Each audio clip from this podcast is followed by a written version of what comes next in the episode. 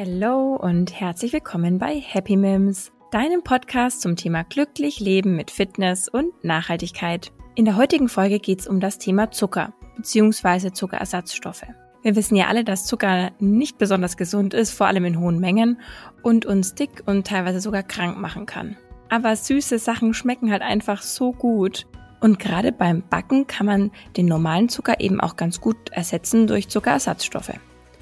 Und da will ich euch eben in der heutigen Folge mal ein bisschen vorstellen, was es für verschiedene Zuckerersatzstoffe gibt, wie die quasi entstehen, also was da dahinter steckt, was so die Vor- und Nachteile sind und auch ein bisschen von meiner Erfahrung berichten, was ich finde, das gut schmeckt und wo das auch gut dazu passt und was vielleicht auch mir persönlich nicht so gut schmeckt.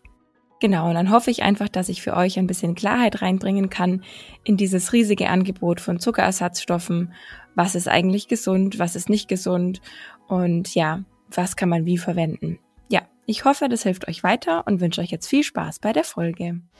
Glücklich leben mit Fitness und Nachhaltigkeit. Happy Mims. So, bevor wir jetzt aber zu dem Zuckerersatz kommen, will ich erstmal noch ein bisschen was über den Zucker erzählen. Einfach damit wir hier nochmal ein bisschen auffrischen, was ist Zucker eigentlich, warum ist er schädlich und ja, was kann in unserem Körper passieren, wenn wir eben zu viel Zucker zu uns nehmen. Also, was ist eigentlich Zucker? Ja, hinter dem Begriff verstecken sich verschiedene Arten, zum Beispiel Glucose, Traubenzucker ist es, oder Fructose, der Fruchtzucker, oder auch Laktose, der Milchzucker. Daneben gibt's dann noch Stärke, wie zum Beispiel in Kartoffeln, oder eben Saccharose, das ist der typische Haushaltszucker. Gemeinsam haben alle Zuckerarten, dass sie eben zu den Kohlenhydraten zählen und einen ähnlichen Aufbau besitzen. Glucose und Fructose sind die simpelsten Zucker, sogenannte Einfachzucker oder Monosaccharide. Verbinden sich eben zwei solche Monosaccharide, entsteht ein Disaccharid, ein Zweifachzucker. Und dazu gehört jetzt beispielsweise Saccharose. Sie setzt sich eben äh, im Verhältnis 1 zu 1 aus Glucose und Fructose zusammen. Und ähm, wichtig für die Ernährung sind dann außerdem noch die in Stärke enthaltenen Polysaccharide, also Vielfachzucker.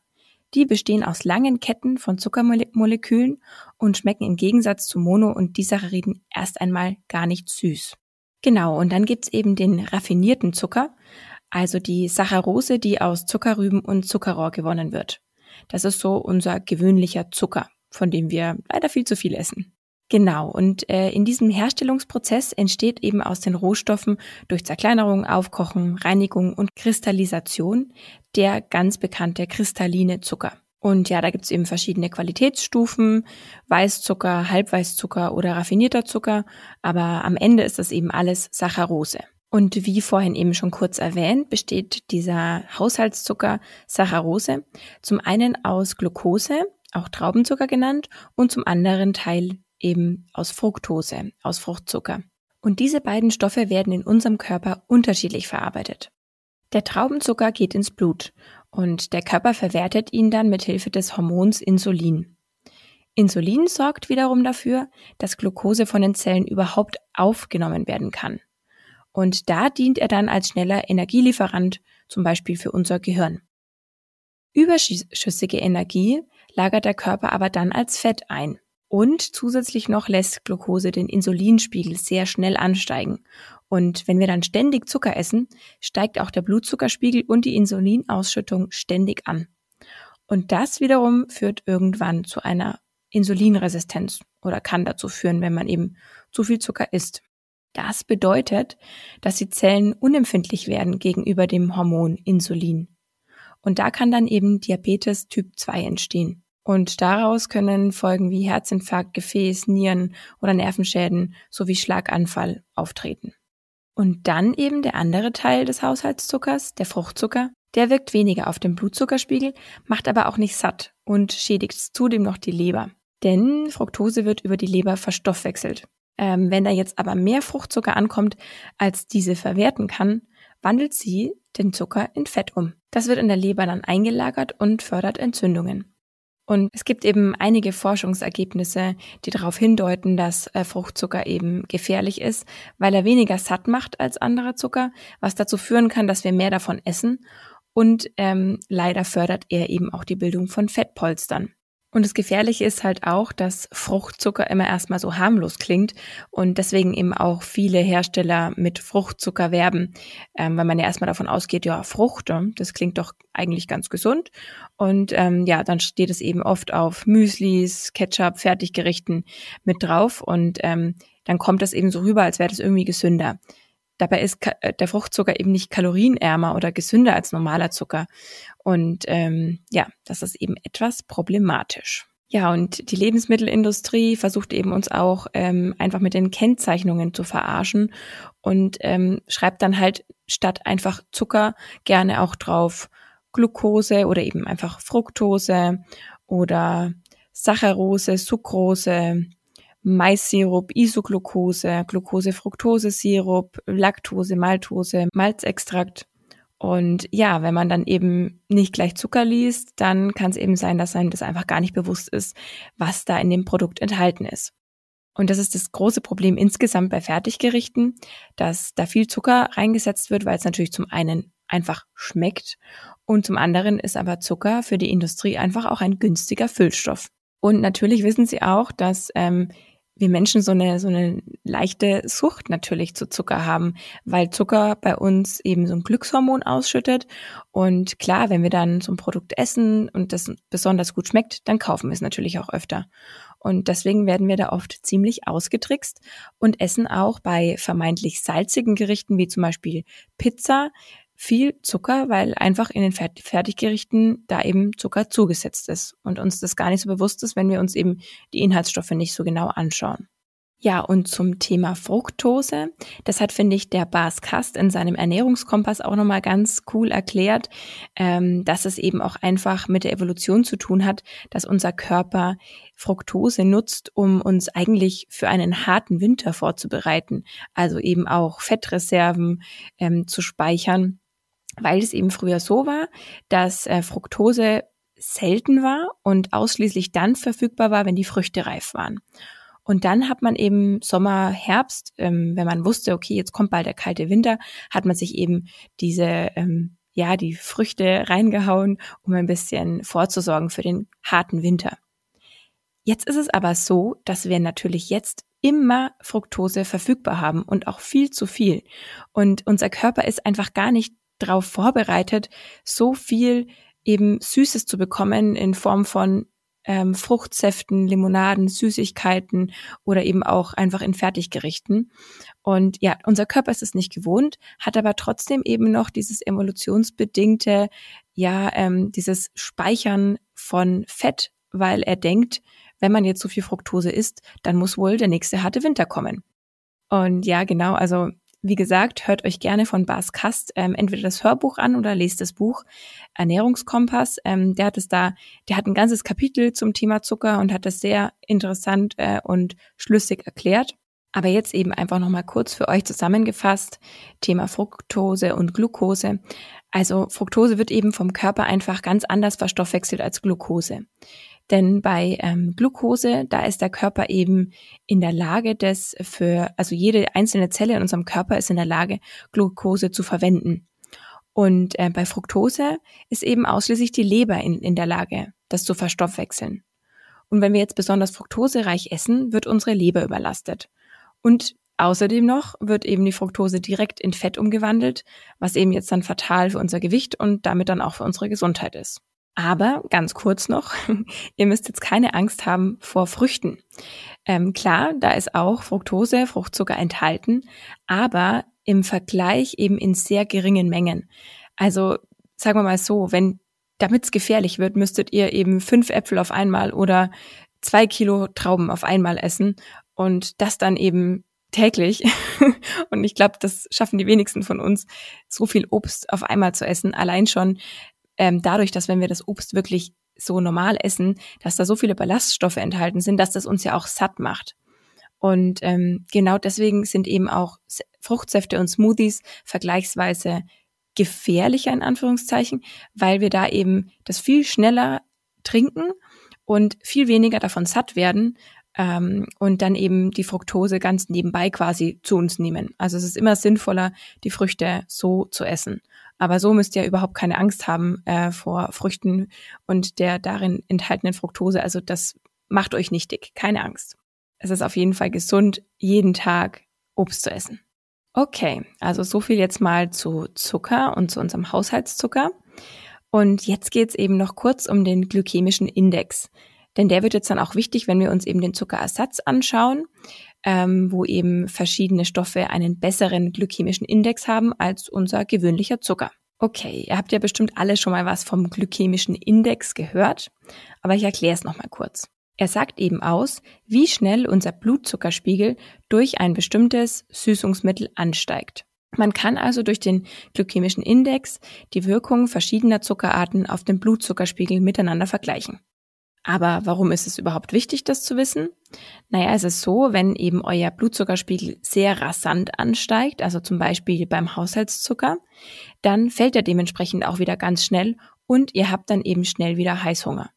Das heißt, es hält euch nicht lange satt, sondern im Gegenteil, ihr bekommt dann später eben noch viel mehr Hunger und wollt noch viel mehr naschen. Genau, und Glucose hat jetzt zum Beispiel einen glykämischen Index von 100 und Fructose von 25. Da der normale Haushaltszucker ja eine Kombination von beiden ist, hat der einen GI von 65. Und als erstrebenswert und gesünder gilt ein GI unter 50. Damit kann man eben einen möglichst konstanten Blutzuckerspiegel halten. Genau, und da schauen wir uns eben später mal an, welche Zuckerersatzstoffe was für einen glykämischen Index haben und dementsprechend gesünder für unseren Blutzuckerspiegel sind. Und dann muss man eben noch beachten, wie viel Kaloriengehalt denn eigentlich eine Zucker- oder eine Zuckeralternative hat. Warum? Naja, natürlich ist es so, dass umso mehr Kalorien wir zu uns nehmen, vor allem leere Kalorien zu uns nehmen, ähm, desto schneller nehmen wir natürlich zu. Denn da gibt's die ganz einfache Rechnung. Wir verbrauchen weniger Kalorien, als wir zu uns nehmen und dann nehmen wir zu. Also das ist mal so die ganz einfache Rechnung. Und ähm, dabei ist es ja jetzt sozusagen nicht schlimm, wenn wir was essen, was viel Kalorien hat, uns aber dann auch dementsprechend satt macht und lange satt macht. Und wenn wir jetzt natürlich viele leere Kalorien zu uns nehmen, dann sind wir zum einen eben nicht satt und nehmen trotzdem viele Kalorien zu uns. Und zum anderen aber muss unser Körper, um diese leeren Kalorien zu verstoffwechseln, Nährstoffreserven verbrauchen, die er eigentlich für seine Gesundheit benötigt, also zum Beispiel B-Vitamine. Deswegen sollte man darauf achten, so wenig leere Kalorien wie möglich zu sich zu nehmen und eben sinnvolle Sachen zu essen, gesunde Sachen zu essen, ist ja klar. Aber man kann eben auch beim äh, Süßungsmitteln darauf achten, dass man eben da Ersatzstoffe nimmt, die eben nicht so viel Kalorien haben wie der normale Zucker. Okay, alles klar. Dann kommen wir jetzt mal zu den Zuckerersatzprodukten. Zunächst mal noch zu einem ziemlich normalen Zucker, nämlich dem Vollrohrzucker. Dem wird ja nachgesagt, dass er besser ist als der gewöhnliche Industriezucker. Ja, warum ist das so? Also erstmal wird auch er aus Zuckerrohr gewonnen, ist aber ein bisschen weniger süß als der Haushaltszucker und hat einen leicht karamellartigen Geschmack.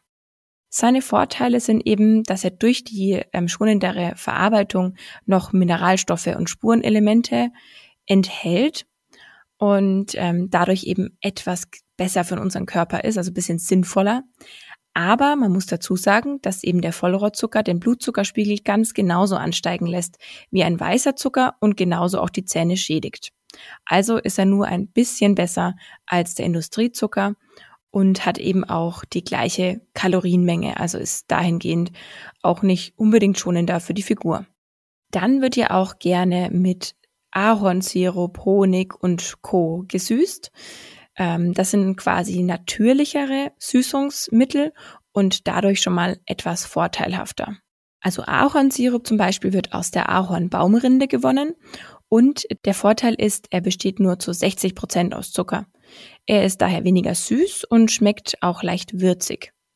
Und weil er eben ein naturbelassenes Produkt ist, enthält er noch Vitamine, antioxidative und entzündungshemmende Substanzen, allerdings nur in kleinen Mengen. Und die Kalorienanzahl ist etwas geringer als die von Zucker. Der Nachteil ist aber auch hier wieder, dass der glykämische Index von Ahornsirup hoch ist und er auch genauso wie Zucker die Zähne schädigen kann. Also Fazit zum Ahornsirup. Er ist erstmal schon gesünder, weil er einfach naturbelassen ist und ähm, hat auch ein bisschen weniger Kalorien als Zucker. Aber eben der glykämische Index ist genauso hoch und er schädigt auch leider die Zähne. Dann kommen wir zu einem anderen Klassiker, dem Honig. Also der Honig, der hat eben auch noch wertvolle Inhaltsstoffe, zum Beispiel Vitamin C und B, Kalium, Calcium, Eisen und Magnesium und auch eine antibakterielle und stoffwechselanregende Wirkung. Aber auch der Honig hat viele Kalorien und vor allem auch einen Eigengeschmack. Also das ist vielleicht dann für viele Leute keine Alternative beim Backen oder auch ähm, im Kaffee, weil er eben einen sehr eigenen Geschmack hat. Und ähm, ja, der glykämische Index ist auch hier wieder relativ hoch. Und man muss auch vor allem darauf achten, dass man den Honig wirklich vom Imker kauft und oder eben in Bioqualität, da eben industriell verarbeiteter Honig pasteurisiert wird, was die Inhaltsstoffe zerstört und dann hat man am Ende auch nichts mehr davon von den, ähm, ja, sage ich mal, besseren Inhaltsstoffen des Honigs, sondern eben einen kalorienhaltigen Süßungsstoff, der dem Zucker dann sehr ähnelt. Also Fazit Honig. Wenn man den Geschmack mag, dann ist er auf jeden Fall gesünder als Zucker, aber der glykämische Index ist nicht besonders viel besser und auch kalorientechnisch ist man jetzt nicht viel besser dran als beim normalen Zucker. Dann kommen wir zu einem auch ziemlich populären Zuckerersatz, dem Agavendicksaft. Den hatte ich auch immer noch ziemlich viel im Einsatz, weil ich mir dachte, ja, ist ein Naturprodukt und ähm, ist auch ein bisschen weniger süß als Zucker. Ja, ist doch gar nicht so schlecht. Allerdings ähm, ist der Agavendicksaft gar nicht so gut, wie man lange dachte, weder für die Umwelt noch für uns, für unsere Gesundheit, weil der Agavendicksaft eben einen hohen Anteil an Fructose hat, also etwa 80 Prozent Fructoseanteil. Und das kann eben dann wieder zu den genannten Problemen führen. Also Fazit Agavendicksaft. Es ist zwar ein Naturprodukt, allerdings ist die Herstellung alles andere als nachhaltig in der Regel und es ist auch für unseren Körper wegen dem hohen Fructoseanteil nicht besonders gesund und auch für den glykämischen Index nicht so toll. Also Agavendicksaft lieber darauf verzichten, dann doch eher noch den Ahornsirup verwenden. So, und dann bleiben wir mal noch kurz bei den verschiedenen Angeboten, was Sirup angeht. Da gibt's nämlich auch noch das Reissirup. Der wird gewonnen, indem man Reismehl und Wasser kocht und dadurch entsteht eben sowas wie ein Reishonig. Und ja, das äh, erinnert tatsächlich von der Farbe und der Konsistenz stark an den Bienennektar. Und äh, ja, geschmacklich unterscheidet sich's aber schon.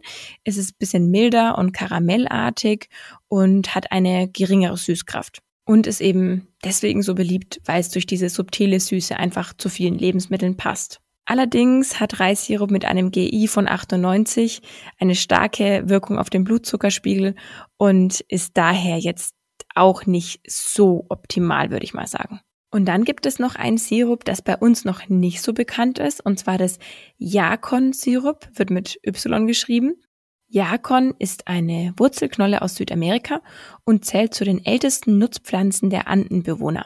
Der in den Wurzeln enthaltene Zucker kann sogar die Darmflora unterstützen und vor allem ist der Jakon-Sirup ein kalorienarmes und niedrig glykämisches Süßungsmittel aus der Natur. Der Sirup hat keinerlei Auswirkungen auf den Blutzuckerspiegel und ist bestens für Diabetiker geeignet.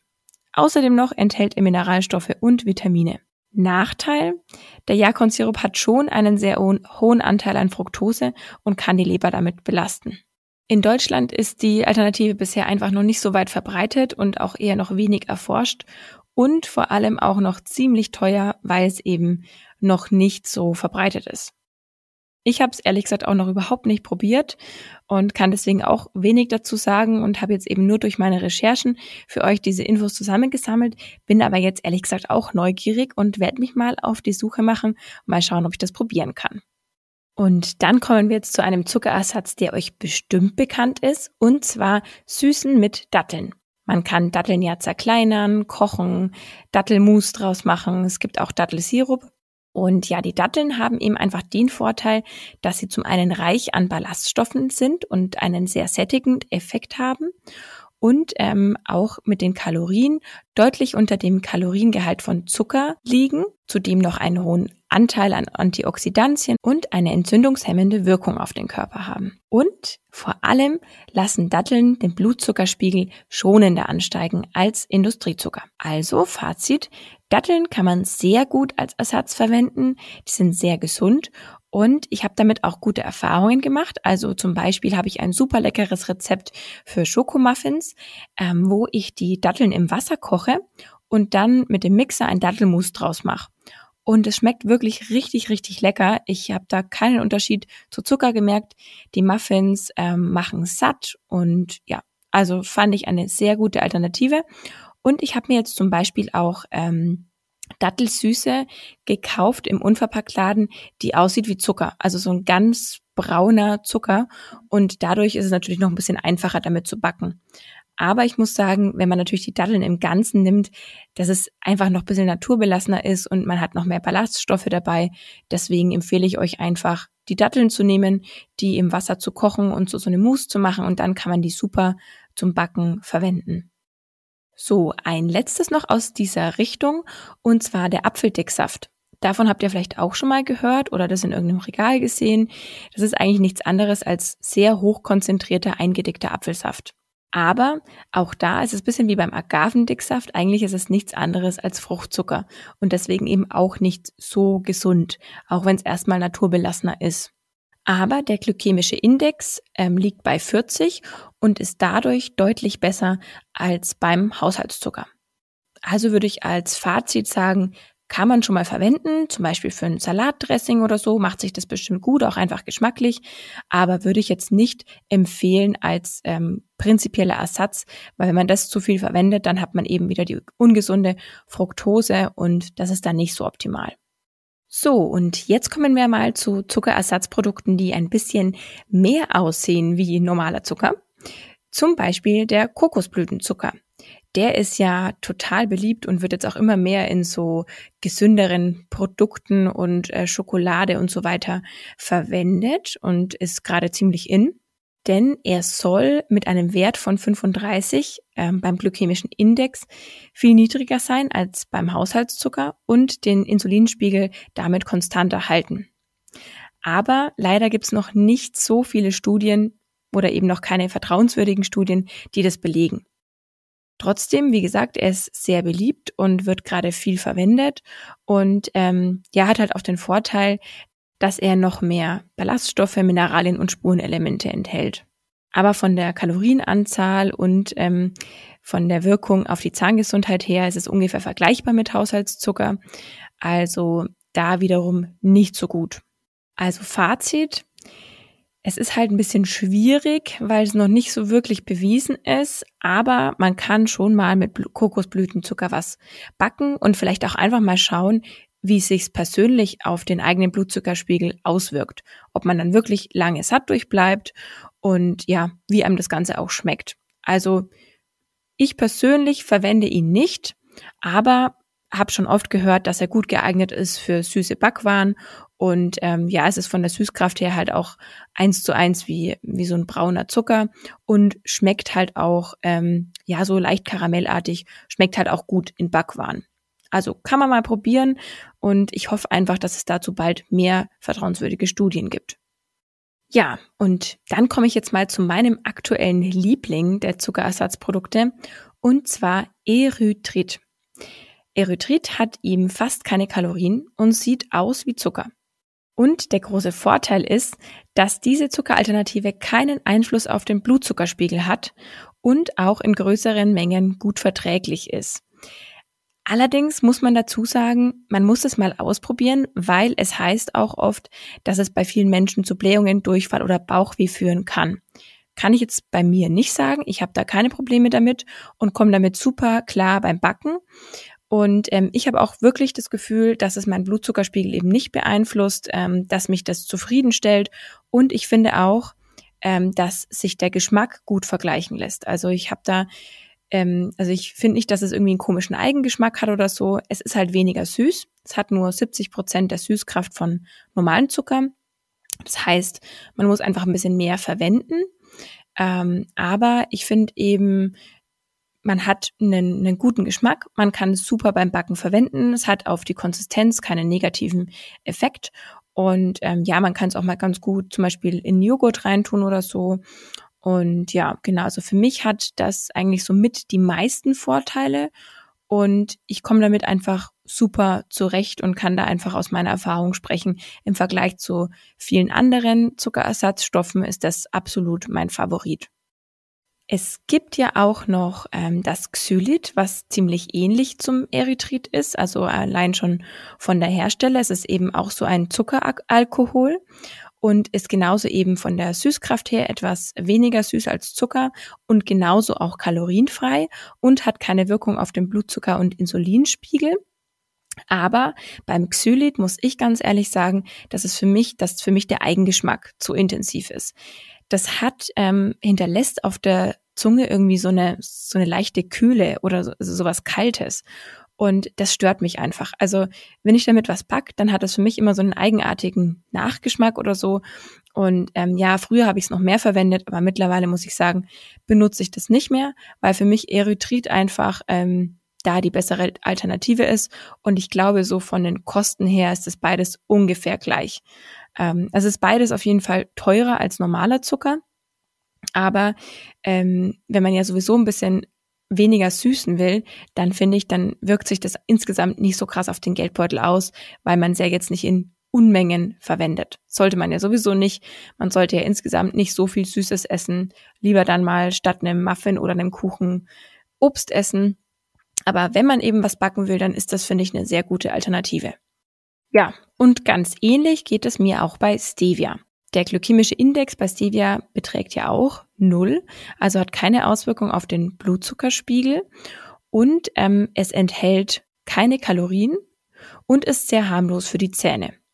Außerdem noch ist Stevia 300 mal süßer als Zucker und deswegen braucht man auch ziemlich wenig davon.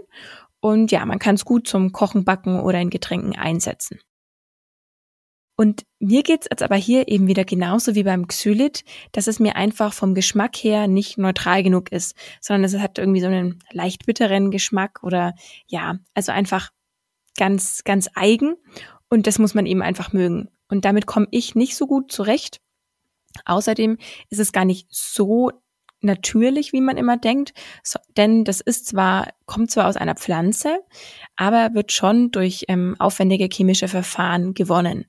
Also daher, hm, bin ich jetzt nicht so der große Fan von Stevia, aber wenn man gut damit zurechtkommt, für den glykämischen Index und von den Kalorien her, weil es ja keine Kalorien hat, ist es auf jeden Fall eine ganz gute Alternative. Okay, und dann kommen wir jetzt zu allerletzt zu den künstlichen Süßstoffen. Die sind ja vor allem oft in so ja, Leitprodukten und Leitgetränken enthalten, also Aspartam, Saccharin oder Cyclama. Und ja, all diese Süßungsmittel haben keinen glykämischen Index und keine Kalorien, sind damit also schon für Diabetiker geeignet, auch harmlos für die Zähne und werden gerne von Menschen ver verwendet, die abnehmen möchten. Klingt ja erstmal alles ganz gut, aber die künstlichen Süßstoffe haben schon einen Einfluss auf unsere Körper. Denn Studien haben immer wieder gezeigt, dass die Bauchspeicheldrüse Insulin ausschüttet, sobald wir eben diesen süßen Geschmack auf der Zunge haben. Und ähm, da kommt es dann eben nicht drauf an, ob es wirklich Zucker ist oder ein Süßungsmittel. Das heißt, der Körper wird getäuscht. Er denkt, dass nun Glucose ins Blut kommt und wartet darauf vergeblich. Und das führt dann eben zu Heißhunger und kann dazu führen, dass wir mehr essen, als wir eigentlich sollten. Ja, und dann gibt's natürlich auch noch andere Untersuchungen, dass äh, Süßungsmittel, also diese künstlichen Süßungsmittel insgesamt ungesund für unseren Körper sind. Und ich finde es auch, also ich traue dem Ganzen auch nicht so, muss aber sagen, also wenn man jetzt ab und zu mal zum Beispiel so eine Coke Zero trinkt und das eben nicht den, das Wasser ersetzt, also das nicht aus Durst trinkt, dann glaube ich nicht, ähm, dass es so schlecht ist für den Körper. Und man muss halt einfach selber mal beobachten, ob man dadurch dann Heißhunger bekommt. Also wenn man sagt, okay, ich trinke so ein Glas Coke Zero und dann ist es ist, stillt es erstmal meinen Süßhunger und ich kriege dadurch auch keine Heißhungerattacken, dann ist auch alles in Ordnung. Aber man sollte eben nicht die ganze Zeit so künstliche Süßungsmittel zu sich nehmen, ähm, weil es einfach nicht gesund ist. Und man muss eben einfach drauf schauen, ja, bringt mir das jetzt wirklich eben dann was oder habe ich danach nicht einfach noch viel mehr Hunger und esse am Ende dann viel mehr. Weil dann sollte man sich halt vielleicht lieber mal ähm, den Löffel Zucker gönnen und dann ist aber auch wieder gut. Okay, also als allgemeiner Fazit. Die ganz perfekte, optimale Zuckeralternative gibt's halt irgendwie doch nicht.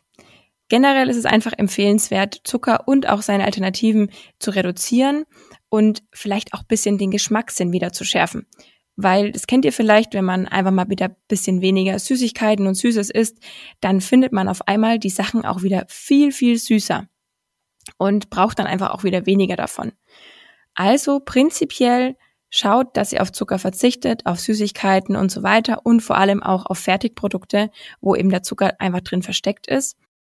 Und ähm, wenn ihr dann eben den Zucker ersetzen wollt beim Backen oder so, dann sucht euch da Zuckerersatzstoffe, die eben euren Blutzuckerspiegel sozusagen in Ruhe lassen und dann auch weniger Kalorien haben. Dadurch kann man sich dann eben schon ein bisschen was sparen, aber grundsätzlich sollte man es da nicht übertreiben und das alles sozusagen in sich reinballern. Also so die goldene Mitte ist, denke ich, gut und ähm, ja, dann muss man auch keine kein schlechtes Gewissen haben, wenn man mal normalen Zucker sozusagen zu sich nimmt. Alles in Maßen und dann ist alles gut. Ja, und wenn ihr jetzt noch mehr erfahren wollt zum Zucker und dessen Wirkung auf den Körper, dann kann ich euch jetzt hier nochmal äh, empfehlen, dass ihr euch den, das Hörbuch oder das Buch von Bas Kast anhört oder lest, ähm, der Ernährungskompass. Ich finde, das fasst eben ganz gut sämtliche Studien und sämtliche Ernährungsannahmen äh, ja, Annahmen und Tipps zusammen und bringt da so ein bisschen Klarheit in das Ganze. Also für mich war das auf jeden Fall sehr hilfreich. Und dann hoffe ich, dass ich euch mit dieser Podcast-Folge ein bisschen helfen konnte, vielleicht ein bisschen Licht ins Dunkle gebracht habe. Und dann bedanke ich mich bei euch fürs Zuhören und wünsche euch noch einen wunderschönen Tag. Bis bald!